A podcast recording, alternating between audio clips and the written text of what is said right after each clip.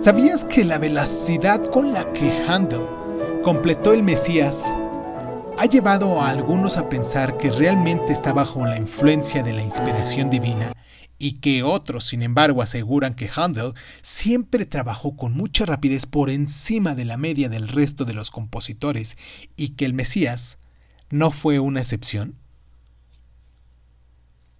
En 1741, el virrey de Irlanda le encargó a George Friedrich Handel que compusiera una pieza para un concierto benéfico que tendría lugar en Dublín.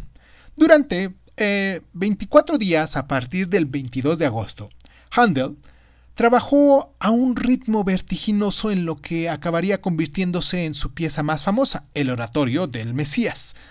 Y aunque ya era conocido en Londres, esta creación hizo posible que se convirtiera en una figura de renombre durante muchas generaciones. Incluso, en la actualidad, coros de todo el mundo entonan esta pieza para celebrar la época navideña. El género de oratorio tuvo su origen en el siglo XVII y su nombre deriva de los lugares dedicados a la oración que se adosan en las capillas católicas del siglo XVI y XVII.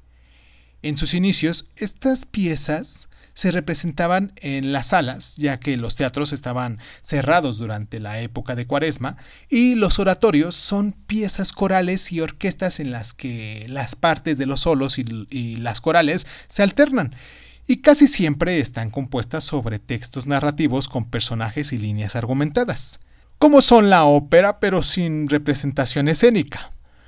Se desarrollaban en salones, y no contaban con acción escénica ni vestimenta teatral. A diferencia de la mayoría de los oratorios, el Mesías no tiene un hilo argumental lineal. Se trata de una serie de meditaciones sobre Cristo y de recitaciones de, las profecías bíblicas, todas desconectadas entre sí, claro. El contenido tampoco es el habitual de Handel, un compositor mayoritariamente secular.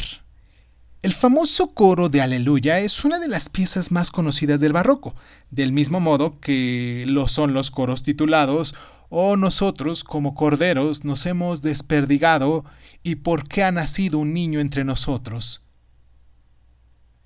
Después del éxito del estreno en Dublín en el año de 1742, la fama de Handel creció como una espuma, consolidando su, su, carrera como compositor popular. Claro, nunca llegó a igualar el Mesías, el oratorio más famoso que se ha escrito jamás, pero terminó su trabajo en Londres seguro de que su nombre sería recordado a lo largo de toda la historia.